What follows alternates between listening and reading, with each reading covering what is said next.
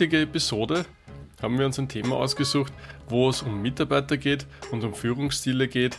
Ein bisschen auch dieses Vertrauen, wie kannst du Vertrauen geben, aber auch wie viel Vertrauen solltest du geben im Sinn von, musst du das noch nachkontrollieren oder wohin soll ich das eigentlich führen? Der klassische, klassische ähm, Fall, wo man das immer wieder spürt, ist, du gibst halt eine Aufgabe, du redest immer wieder darüber, ja, und bedenke dieses und jenes und bitte mach doch dieses und jenes und das lässt du so ein bisschen laufen und vielleicht ein bisschen plätschern und dann nachher ähm, kommst du dann vielleicht drauf, naja, hat das jetzt so funktioniert, wie ich es mir vorgestellt habe oder auch nicht. Und vielleicht noch ein Stichwort zum, zum Einsteigen wir haben schon öfters gesagt, es ist nicht das wichtig, was du preached, also das, was du vor dir hertragst und sagst, ja, und unbedingt, da ist unsere Linie und so, und das sollte man nicht machen, sondern es zählt halt wirklich das, was du am Ende des Tages akzeptierst. Und glaube ich, genau in diesem Spannungsfeld sollten wir uns heute ein bisschen bewegen. Ja, es ist insofern ganz interessant, weil das ja viele Konzepte trifft, über die wir ja immer wieder sprechen. Also vor allem jetzt die letzten Wochen haben wir das Stichwort Micromanagement ein paar Mal erwähnt, wo eigentlich diese Dichotomie im Leadership, äh, wenn man vielleicht sowas von Joker ein bisschen hernimmt, dass es immer so eine Balance geben muss zwischen, wenn wir das jetzt hernehmen, Mikromanagement und ganz laissez-faire Führung, wo ähm, wir ja auch irgendwie schon ein paar Mal darüber gesprochen haben, dass das ja auch eine individuelle Geschichte sein muss eigentlich. Also es kann nicht funktionieren, dass man sein gesamtes Team micromanagt und es kann aber auch nicht sein, dass man einfach alle quasi einfach loslässt und dann fast schon quasi hofft, dass die Aufgaben richtig verstanden werden und dann auch dementsprechend durchgeführt werden. Und da hast du quasi die Stichworte vom Vertrauen äh, geben auch schon erwähnt, was da ja genauso rein ähm, fällt, quasi, ob ich jetzt das Vertrauen gebe, ähm, dass man Aufgaben selber einfach nur durchführt, ohne dass ich dann je irgendwie nachprüfe, ob das tatsächlich so gemacht wurde. Reden wir zwar viel drüber, aber es heißt nicht, dass das eine hundertprozentige Geschichte ist mit man gibt einmal Vertrauen und dann überprüft man das nie wieder, sondern halt am Ende des Quartals, ja, ja, das wird schon passen, was die Person da an Aufgaben hatte. Und äh, auch da ist ja wieder dieses Feingefühl notwendig, wo man natürlich den das, den gesamten Rahmen, wie wir ja gerne sagen, erstmal aufbauen muss, damit es überhaupt möglich ist, entsprechendes Vertrauen zu geben, damit auch dann die Teammitglieder verstehen, was dieses Vertrauen bedeutet, weil was du eben auch äh, immer wieder erwähnst, dieses ähm, nicht das, was man predigt oder dem Team vorgibt, sondern was man dann tatsächlich akzeptiert. Das ist ja auch etwas, wo man sich als Führungskraft dem Team annähern muss, damit das Team versteht, was das überhaupt bedeutet. Also was, ab, ab wann werde ich sozusagen überprüft, wenn man das als sehr ähm, hartes Wort sagen möchte, ab wann werde ich überprüft. Und diese Balance zu finden, ist, glaube ich, auch ein, ein, ein langer Prozess, vor allem für junge Führungskräfte oder neue Führungskräfte ist das, glaube ich, eine wichtige Geschichte, da so früh wie möglich gedanklich reinzukommen in, wie entwickle ich so ein Verständnis von meinem Team und den Arbeitsaufgaben, die es da gibt. Ja, ich möchte noch einmal vielleicht diesen Volksmund äh, erwähnen, der da sagt, Vertrauen ist gut und Kontrolle ist besser. Ich glaube, da ist schon ein bisschen was dran. Zu deiner Frage, wie, wie baut man das auf? Ich glaube, da sollte man vielleicht ein bisschen äh, darauf eingehen. Äh, für junge Führungskräfte ist das sicher ein, ein wesentlicher Punkt. Also ich glaube, das Wichtigste ist einmal diese Vertrauenssache. Vertrauen ist nichts, was äh, ein One-Size-Fits-All-Konzept ist. Also du hast halt Unterschiede. Ne? Du hast äh, verschiedenste Mitarbeiter auf verschiedensten Erfahrungsstufen. Das kann sein von, von ganz frisch gefangen bis zu macht das seit 20 oder 30 Jahren.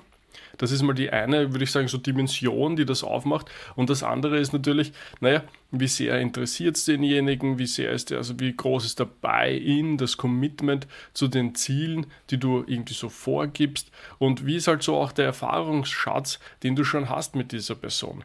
Hat die Person schon Dinge übernommen? Hat sie schon kleine Dinge übernommen? Hat sie schon mittlere Aufgaben und Herausforderungen übernommen? Hat sie schon, weiß ich nicht, ganze Bereiche für dich gemacht? Jetzt sind wir dann vielleicht nicht mehr im Bereich von, von neuen und äh, frischen Führungskräften, aber man kann das natürlich ewig weiterspielen. Ja? Ich meine, hat dieser Manager schon mal ein, ein neues Land aufgebaut als Markt? Das ist eine ganz andere Verantwortungssituation, also wenn es darum geht, ob dass du zwei Arbeitspakete übernimmst und dort entsprechend schaust, was dort passiert.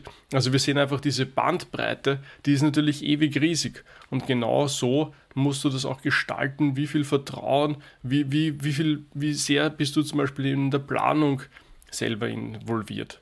Und was wir da auch schon oft gesehen haben und, und sich als gutes Konzept bewährt hat, gib ein bisschen initiale Verantwortung hinüber, genau im richtigen Maß, lass den anderen diese grundsätzliche konzeptionelle Arbeit gestalten und dann lass dir das präsentieren, diese Idee. Und mit dieser Präsentation bist du nicht so sehr drinnen in dieser ganzen Konzeption und siehst dann selber den Wald vor lauter Bäumen nicht mehr, sondern dann kannst du aus dieser zurückgelehnten Position sagen, okay, ich sehe den Plan, ich finde ich gut, was du da gemacht hast, schauen wir mal dorthin und schauen wir vielleicht da noch mal ein bisschen genauer, was denn da, ob das so ist, wie ich es mir vorstelle, ob das die Erfahrung vielleicht gezeigt hat, dass man das da ein bisschen anders machen sollte. Und natürlich auch, weil du als Führungskraft ja üblicherweise einen ganz anderen Überblick über Sachen hast, weil du in anderen Meetings drinnen steckst, weil du mit anderen Personen Kontakt hast, wo du vielleicht einfach schon einen, diesen gewissen Wissensvorsprung hast gegenüber deinen eigenen Mitarbeitern und deinem Team. Den Punkt, den du jetzt erwähnt hast, den finde ich auch ganz wichtig, weil dieses, dieses Feedback ähm, aufnehmen oder quasi auch verlangen gehört ja genauso zu dieser Kontrollebene, sage ich mal, dazu, weil ähm, wenn man dieses ganze Kontrollieren, weil dieser Begriff klingt halt irgendwie sehr, sehr aggressiv, kann man fast sagen, in dem Bereich, ähm, der, der wird ja quasi dadurch erst richtig wertvoll, wenn beide Ebenen, oder ich sage es anders, wenn die Ebene, die kontrolliert wird, und Anführungsstrichen, versteht, dass das ein Feedback-Prozess ist und kein, ähm, kein Zurechtweisen. Und so wie du es jetzt beschrieben hast, das ist quasi der Prozess, der, der quasi auf allen Ebenen klar gemacht werden muss. Das Ganze ist, ist, ein, ist ein iterativer Entwicklungsprozess sozusagen. Das heißt, da geht es darum, dass, wie du es gesagt hast, mir wird etwas präsentiert und dann gebe ich da entsprechend Feedback aus meiner Führungskraft-Ebene und dann kann das angepasst werden. Und wenn ich jemand bin, der das dann quasi präsentiert aus dem Team, dann ist das ja eben eine Kontrolle meiner Planung oder meiner Arbeit, aber gleichzeitig ist das ja eine Sache, die meine Arbeit unterstützt in weiterer Folge, weil ich ja Feedback bekomme, wo ich etwas anders machen kann. Und das natürlich geht das wieder in ganz andere Bereiche, nämlich wie kommuniziere ich über sowas richtig. Und äh, das, das äh, ist natürlich auch wieder ein, ein Skill, glaube ich, der gelernt werden muss, aber zumindest das Verständnis muss da sein, dass wenn ich von Vertrauen und Kontrolle spreche, wie wir jetzt diese Folge äh, gemacht haben, dann heißt das nicht, dass es ein, ein äh, mit der Route irgendwie hinterherlaufen und auf die Finger klopfen ist, sondern es ist ein Prozess, den man aufbaut, ähm, ein, ein offener Feedback-Prozess, ein transparenter Planungsprozess, wo man sagt, ja, was ist denn, du hast Aufgaben bekommen, gerade vielleicht für ein neues Projekt oder ein neues Teammitglied, könnte ein Prozess laufen, das Teammitglied bekommt eine Aufgabe, dann gibt man dem Teammitglied vielleicht ein bisschen Zeit und sagt, ähm, ich möchte gerne, dass du deine ersten Planungen mal machst, so den ersten Schritt. Dann kommst du zurück zu mir, wir schauen uns deine ersten Planungen gemeinsam an weil ich möchte, dich, ich möchte dass du dich gut einarbeiten kannst in dieses Projekt, in diese Arbeit. Dann gehst du in deine zweite Arbeitsphase, dann können wir vielleicht noch einen Feedback-Prozess machen und dann bist du vielleicht schon im Arbeiten. Und so kann man das Ganze irgendwie heranführen und das ist ja dann auch eine Kontrolle, aber trotzdem mit Vertrauensprozessen oder Vertrauensebenen drinnen. Und das ist ja vor allem ein sehr schönes äh, Argument dafür, dass man jemanden einführt dann in die Arbeit und vor allem jemanden, der, der vielleicht neu ist im Team oder der vielleicht eine neue, neue Aufgabe, ein neues Projekt bekommt, dann wird sich die Person nämlich auch viel wohler fühlen, weil die Person bekommt dann nicht eine Aufgabe an den Kopf geklatscht und äh, vier Monate später muss man dann auf einmal abliefern und dazwischen hört man von niemandem äh, und äh, stellt sich raus, dass man irgendwas, äh, eine Kleinigkeit schlecht gemacht hat und das ganze Projekt äh, geht quasi den Bach runter. Das will ja niemand. Also das will ja weder die Person, die das Projekt macht, noch die Führungskraft, noch das Team, noch das Unternehmen. Und man kann da relativ einfach äh, dagegen arbeiten, indem man diesen Prozess halt gemeinsam äh, geht. Und selbst da, wie gesagt, reicht alle paar Wochen mit bestimmten Arbeitsschritten, sich quasi mal auszutauschen und dann Feedback zu geben. Aber ich glaube, das ist genau der, der Punkt, den du da ansprichst. Also dieser Prozess, den du da gerade beschrieben hast, der braucht halt, glaube ich, viel Kommunikation außenrum. Einfach um mal zu erklären, das ist, wie wir hier arbeiten. Ja, du bekommst diese Aufgabe, ich möchte, dass du dich damit beschäftigst. Ich werde das nicht reindrücken, du musst jetzt so, so, so und so das machen, sondern ich möchte, dass du äh, dich da rein denkst. Und gleichzeitig musst du dann verstehen, dass ich aus Kraft meiner Position und, und auch vielleicht Erfahrung dir äh, Feedback dazu geben werde.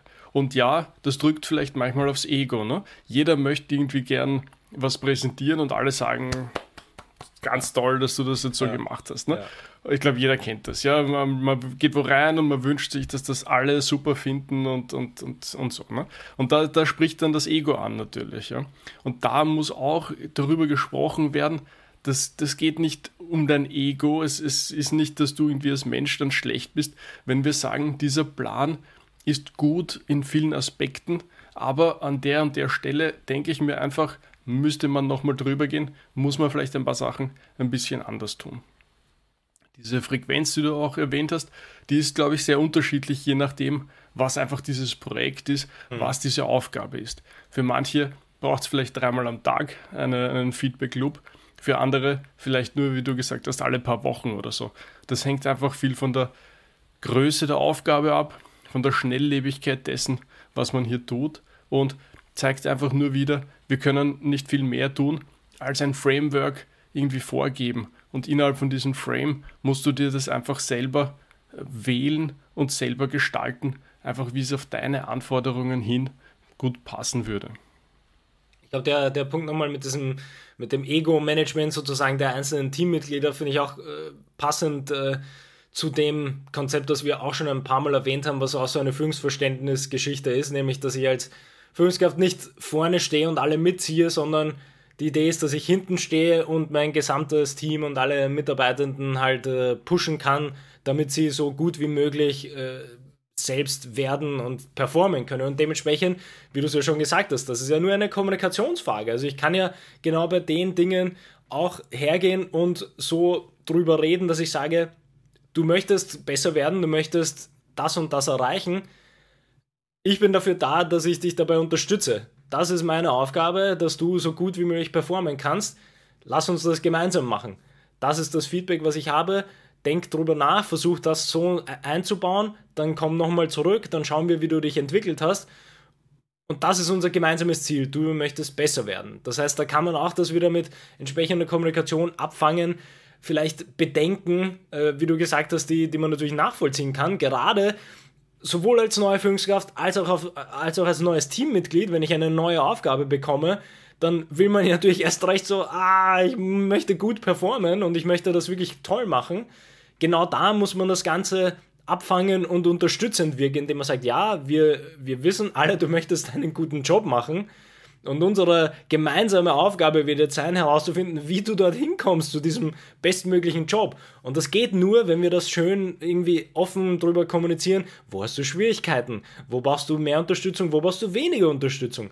Wie du es jetzt gesagt hast, wie schätzt du den Arbeitsaufwand ein? Wie oft sollten wir vielleicht Feedback machen? Also das ist ja auch etwas, wo man sagen muss, dass das nur in der Zusammenarbeit funktioniert. Also gerade als neue Führungskraft, das haben wir auch schon oft genug gesagt, es ist unrealistisch und es ist auch unmöglich und dann sollte man, das sollte man auch von sich selbst nicht verlangen, dass man ein Team bekommt und dann alles weiß. Alles über das Team, jedes Teammitglied, alle Prozesse, alle Strukturen, dass man die sofort weiß. Nicht mal, wenn man aufsteigt aus dem Team in eine Führungsposition, ist das eine realistische Erwartung, weil man vorher nur vielleicht in dem einen Teamabteil war und nicht den Gesamtüberblick hatte, wie du es auch gesagt hast. Als Führungskraft hat man immer einen anderen Blick, eine andere Ebene.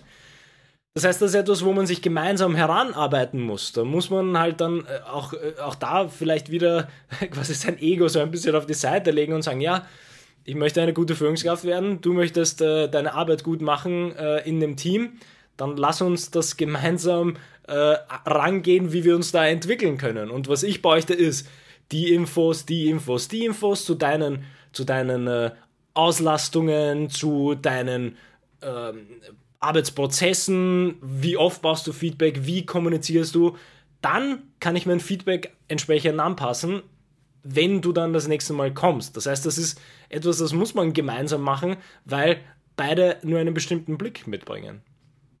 Ja, auf alle Fälle. Und ich möchte vielleicht nochmal ergänzen zu dem, was du schon ein bisschen über Hindernisse und so gebracht hast. Äh, und, und dein Bild, nämlich ist, du sollst nicht unbedingt alle da ziehen und bist sozusagen der, der ganz vorne mit dem starken Seil steht und alle über den Berg jetzt drüber zieht, sondern eher so dahinter und dirigierend und, und vielleicht ein bisschen, vielleicht auch ab und zu mal ein bisschen andrücken. Aber was da noch ganz, finde ich, wichtig dazu ist, jetzt stehst du zwar vielleicht eben hinter dem Team, aber du musst trotzdem oft die auf Englisch die Roadblocks, also eben die Hindernisse und die, die Störungen äh, aus dem Weg räumen für das Team. Und das ist oft äh, unter Anführungszeichen sehr leicht, weil du eben diesen großen Überblick hast, weil du weißt, wer könnte jetzt irgendwie von anderen Teams, wer könnte dafür sorgen, dass dieser Stein dort entfernt wird, der vielleicht die Arbeit gerade super schwer macht und die anderen sehen vielleicht gar nicht, dass das ein Stein ist, den man einfach wegheben könnte, weil sie irgendwie so drin sind in ihrer Arbeit. Also da ein gutes Gehör zu haben für, wo liegen Probleme, die vielleicht mit der richtigen Perspektive ganz leicht sind zu entfernen und die die Arbeit total viel leichter machen. Das war jetzt sehr schön formuliert, aber mhm. einfach, das finde ich einen ganz einen wichtigen Aspekt und eine ganz eine wichtige Aufgabe der Führungskraft. Schau, dass sie deine Leute so gut wie möglich ins Arbeiten kommen und das heißt eben meistens, schau, dass die Probleme weg sind, dass die sich um das kümmern können, was ihre Kernaufgabe ist und nicht um irgendwie außenrum, um irgendwelche Dinge herumarbeiten, die dort halt aus historischen Gründen sind und einfach nur im Weg sind, Zeit, Mühe und dann auch äh, Frust erzeugen, wenn es die ganze Zeit darum geht, da über irgendwelche Sachen herumzuarbeiten. Ja, ich finde auch, das ist, es klingt alles irgendwie sehr, ähm, wie soll ich sagen, das macht ja immer so eine Dichotomie, deswegen hat das ja Joko auch so gerne verwendet, weil das einfach zeigt, in welchem Rahmen, wie wir es ja auch immer gerne sagen, in welchem Rahmen man sich bewegen muss. Und es muss ein Verständnis da sein, über was diesen Rahmen ausmacht. Und das ist halt eine, eine, das ist quasi das Führungsverständnis, was man entwickeln muss.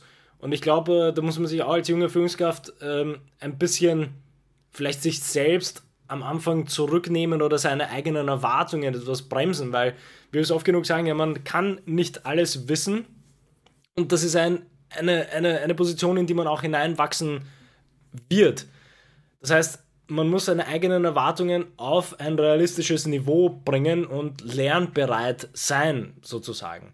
Und sich diese Dinge, diesen Rahmen, in dem man sich selber bewegen muss, den muss man sich auch erst erarbeiten. Und äh, mit, mit äh, dem neuen Team sprechen. Man muss mit äh, seiner eigenen Führungskraft vielleicht sprechen. Das erwähnen wir ja auch oft, dass man das nicht aus den Augen verlieren darf, dass man ja in den meisten Fällen, wenn man jetzt eine neue Führungskraft ist, es ist meistens noch irgendwo jemand drüber, den man eigentlich auch um Tipps fragen könnte. Also wenn es spezielle Probleme gibt, am Anfang vor allem, wie ich, wie ich in etwas hineinkomme, dann unbedingt auf die Person auch zugehen und versuchen dort Unterstützung zu bekommen, weil das ja auch so eine, so eine Haltungssache ist, aber was wir ein paar Mal auch schon erwähnt haben, wie wichtig eigentlich diese Haltung in der ganzen Geschichte ist, dass ich muss selbst ja auch feedbackbereit sein und lernbereit sein. Und wenn ich selber zu einer ähm, anderen Führungskraft gehe, die vielleicht über mir ist, wie wird das dann wohl wirken für mein eigenes Team? Sehr gut, weil die werden nämlich sehen, ah, okay, die Person ist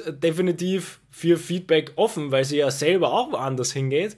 Und das wird dir dann als neue Führungskraft genauso leicht fallen zu sagen, ähm, wir machen One-on-One-Gespräche, wo ihr das Thema bringt. Ich möchte einfach nur wissen, wie es euch geht in der Arbeit. Was sind eure Issues? Lass uns dann drüber reden. Wo können wir einander helfen? Weil auch da muss man dann wieder ehrlich sagen, ähm, das Ziel ist dann doch wieder das Unternehmen äh, und beziehungsweise das gesamte Team, dass das erfolgreich ist. Das sind aber natürlich Komponenten, aus denen sich das zusammensetzt, nämlich aus den individuellen Mitarbeitenden und wie es denen geht und wie gut die arbeiten können und wie sich die entwickeln können. Aber man darf nicht aus den Augen verlieren, am Ende des Tages geht es trotzdem um dieses gesamte Team, das gesamte Unternehmen und wir wollen dort erfolgreich werden. Und da muss man diese ganzen Puzzlestücke halt beginnen zusammenzusetzen. Jetzt hast du es eh schon gesagt, aber zwischendurch wollte ich da mal reinspringen und sagen, ja, also ich meine, die Erwartungshaltung, dass, dass es für deine eigene Führungskraft natürlich total im Interesse liegt, dass du mit deinem Team performst, äh, zeigt ja schon, wie sehr die das äh, interessieren würde, dass, dass du auch weiterkommst und dass deine eigenen Hindernisse aus dem Weg geräumt werden. Also ich glaube, man kann das nur ermuntern dazu, äh, zur eigenen Führungskraft zu gehen und da Erfahrung abzuzwacken und, und, und Einschätzungen abzuzwacken und genau das zu tun, was man mit dem eigenen Team macht, aber auch eben nach oben. Und wie du, du hast es wunderbar gesagt, ja, also offen zu sein für, für Ideen, offen zu sein für, hey, hast du schon mal so überlegt, und das, was man dann oft halt irgendwie so das 360-Grad-Feedback nennt, also irgendwie einfach nach unten zu schauen, nach oben zu schauen, wo gibt es einfach Ressourcen für dich, an die du dich anhalten kannst, wo gibt es äh, Tipps und Tricks und das sagt dir niemand, dass du alles dann so aufnehmen musst. Ja? Also, und es auch für da wieder rauszufinden, Jocko nennt das den Leaders Intent, also was ist diese, warum möchte dein, dein Vorgesetzter, was aber auch vielleicht der, der Ober-Ober-Ober sein kann, was ist die Idee dieser Maßnahme? Warum wollen sie das erreichen, dass dieses und jenes so umgesetzt wird? Und wenn man sich mit dieser Frage beschäftigt, kann man auch oft besser herausfinden, wo soll das hinführen? Warum sehe ich sozusagen nicht, wo das hinführen soll. Warum finde ich das jetzt gerade eine Idee, die vielleicht nicht so gut ist? Und dann darüber zu, nachzudenken, zu philosophieren und dann auch im Zweifel nachzufragen, warum geht es in diese Richtung? Ist es etwas, was du siehst, weil du so nah dran bist an, an was auch immer, am Kunden oder an, an, an den Problemen, dass du einen besseren Blick hast und deswegen siehst, dass das so nicht gehen kann? Oder ist es etwas, was du eben nicht siehst, weil du so nah dran bist und deswegen äh, akzeptieren musst, unter Anführungszeichen. Aber in diesem Wechselspiel, da passieren die richtig spannenden Sachen auf einmal, äh, um zu verstehen, warum es ein Ziel gibt und wie man dann dieses Ziel bestmöglich erreichen kann, wenn es ein sinnvolles ist. Ja, ich würde sagen, wir haben eine gute Runde gemacht, dass ähm, wir vielleicht nochmal zusammen, also versuchen können zusammenzufassen, was unsere Key Takeaways sind. Also für mich ist tatsächlich der Begriff, den eben Joko geprägt, geprägt hat mit dieser Dichotomie, also dieser, diesen Gegensätzen, in denen man sich erstmal zurechtfinden muss in seinem eigenen Führungsverständnis und in seinem Managementstil, wenn man das so äh, vielleicht mit anderen Worten sagen möchte, wo wir gesagt haben, dass irgendwie das äh, Mikromanagement und komplette laissez-faire äh, Kommunikation mit dem Team kann beides eine Daseinsberechtigung haben Tendenziell wird es irgendwo dazwischen liegen, so für, den, für, für das Durchschnittsteammitglied, aber man muss trotzdem das erstmal herausfinden. Das heißt, ich muss offen kommunizieren, was ich erwarte, welches Feedback ich geben möchte, welches Feedback ich selber erwarte und dass man gemeinsam am gleichen Ziel arbeitet, also von Führungskraft auf individuelle Teammitglied-Ebene. Das wäre so meine, meine Abrundung des Ganzen. Absolut, also das war ja auch, was wir im Vorhinein ein bisschen besprochen haben, dass das einfach eine riesen Bandbreite ist zwischen Mikromanagement und Laissez-faire. Und auch dort wieder gibt es kein One-Size-Fits-All, sondern es gibt nur irgendwie die Frage, äh, wie viel Erfahrung hat mein Mitarbeiter, wie viel, äh, wie viele Möglichkeiten, wie, wie oft hat sie das schon gemacht, wie oft kann man das tun und dann muss man entsprechend den, den eigenen Erfahrungen in dieser Beziehung, aber auch der Erfahrungen mit dem, mit dem, mit dem Subjekt des, des, des Arbeitspaketes zum Beispiel, äh, dann das, die richtige Wahl treffen und auch über Kommunikation und Feedback dafür entsprechende Schmier zu sorgen. Ich glaube, das trifft sehr gut für heute. Super. Dann bis zum nächsten Mal. Nächsten Mal.